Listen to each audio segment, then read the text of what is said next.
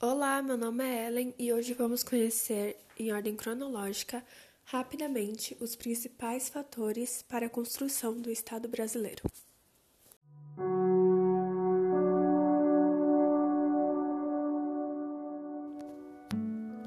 Podemos dizer que a construção do Estado brasileiro se iniciou com a vinda da família real para a América e se desenvolveu ao longo dos anos. Vamos começar quando o Brasil ainda era uma monarquia. A monarquia durou de 1822 a 1889. E o que fez a monarquia chegar ao fim? A monarquia era um sistema enfraquecido no mundo no final do século XIX. O Brasil era o último país que adotava esse regime na América do Sul. Em meados de 1880, houve um colapso no reinado de Dom Pedro II.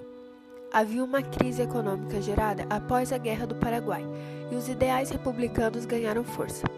Assim, os militares, a classe média, estudantes e profissionais liberais passaram a fazer oposição à monarquia brasileira.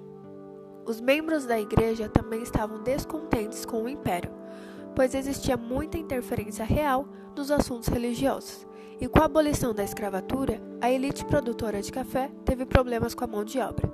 Lembrando que o Brasil foi o último país a abolir a escravatura e deixou muitos negros, ex-escravos renegados às atividades marginais, vítimas de um preconceito pesado e excluídos da sociedade.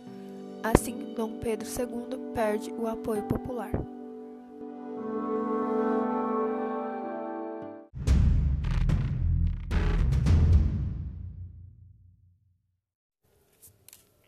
No dia 15 de novembro de 1889, o Marechal Deodoro da Fonseca proclamou a República e virou presidente, com ideias positivistas, aquelas mesmas que deram origem à bandeira. O Brasil passou então de monarquia para república, ou seja, um país mais democrático, né? Bem, não, não foi bem isso que aconteceu.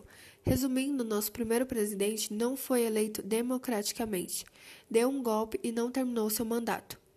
Agora quem assume o cargo é outro marechal, Floriano Peixoto. Durante o mandato de Floriano aconteceram dois importantes movimentos sociais: a Guerra de Canudos e a Guerra do Contestado. A primeira aconteceu na região do Nordeste brasileiro, sertão da Bahia, onde os velhos problemas sociais da monarquia continuavam os mesmos. A guerra foi comandada por Antônio Conselheiro, um líder religioso que era contra a República e que fundou uma sociedade chamada Canudos, que lutava contra o exército da República. Essa guerra acabou com a morte dos integrantes de Canudo, os fiéis.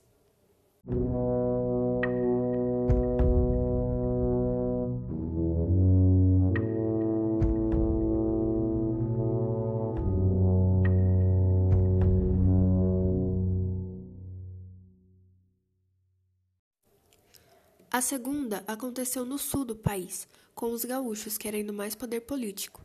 O monge José Maria reuniu muitos seguidores com o mesmo discurso de Antônio Conselheiro. Em um confronto com os militares da República, acabou por deixar 10 mil mortos. Outro fato importante sobre a política da Primeira República era o Partido dos Governadores que era um acordo onde, em cada estado, o presidente não se envolveria nos assuntos, em troca de apoio.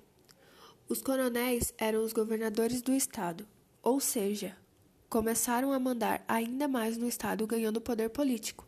Isso ficou conhecido como coronelismo. E junto a esse também podemos destacar o voto de cabresto. O que foi o voto de cabresto? Era uma maneira ilegal dos coronéis de comprar votos da população nos currais eleitorais. Já que o voto era aberto, os coronéis controlavam em quem o povo iria votar, oferecendo coisas em troca ou simplesmente ameaçando sua vida e de sua família. Aqui também surgiu a política do café com leite, que visava a predominância do poder nacional por parte das oligarquias paulistas e mineiras.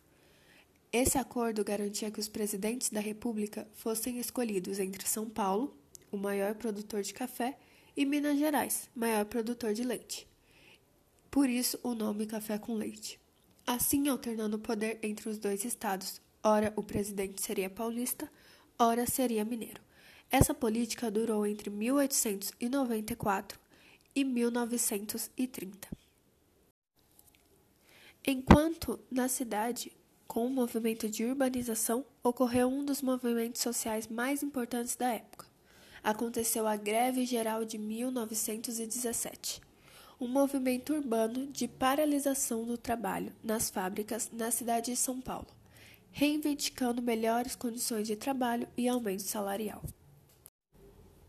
Depois disso, passou-se um tempo e a partir daqui começa a Revolução de 30, com o gaúcho Getúlio Vargas ocupando o cargo de presidente, com promessas como: meu governo será provisório, o povo irá eleger uma Assembleia Constituinte, o Brasil será uma democracia. Só que o tempo foi passando e nada, nada de suas promessas serem cumpridas, enquanto ele ganhava cada vez mais poder e apoio popular. Isso porque ele manipulou o povo, criando os direitos trabalhistas e se preocupando com as reivindicações dos operários das grandes cidades, mas a eleição nunca rolou. Entre o ano de 1932 e 1954, o gaúcho Getúlio Vargas saiu e voltou para o poder. Saiu e voltou para o poder. Sempre que pensava que ele de fato teria saído, ele voltava por meio de um voto indireto. Nesse período, aconteceram algumas coisas. Teve a, a, nova Constituição, as mulheres puderam votar, fim da divisão dos estados no Brasil, o tornando um só, implantação do novo estado, que por meio que foi meio que uma ditadura com tortura, censura, ela era baseada no fascismo italiano e no nazismo alemão. Até que em agosto de 1954, Getúlio Vargas, depois de ser acusado de estar envolvido na morte de Carlos Lacerda, se mata. O Brasil fica um caos. O país estava em uma situação econômica complicadíssima. Um presidente atrás do outro, a inflação subindo, a corrupção, reforma agrária, que não agradou a todos, nacionalismo, reivindicações, até chegar no regime militar. Você já deve ter ouvido falar desses nomes: Castelo Branco, Costa e Silva, Médici, AI-5, o AI-5 ele deu poder total ao governo, com repressão, censura, tortura. Essa época ficou conhecida como Anos de Chumbo. Até que, para nossa sorte, o primeiro presidente civil foi eleito, Tancredo Neves, que não tinha nada a ver com o golpe militar. Apesar dele ter morrido no início de seu mandato, chegamos ao Brasil que vivemos hoje.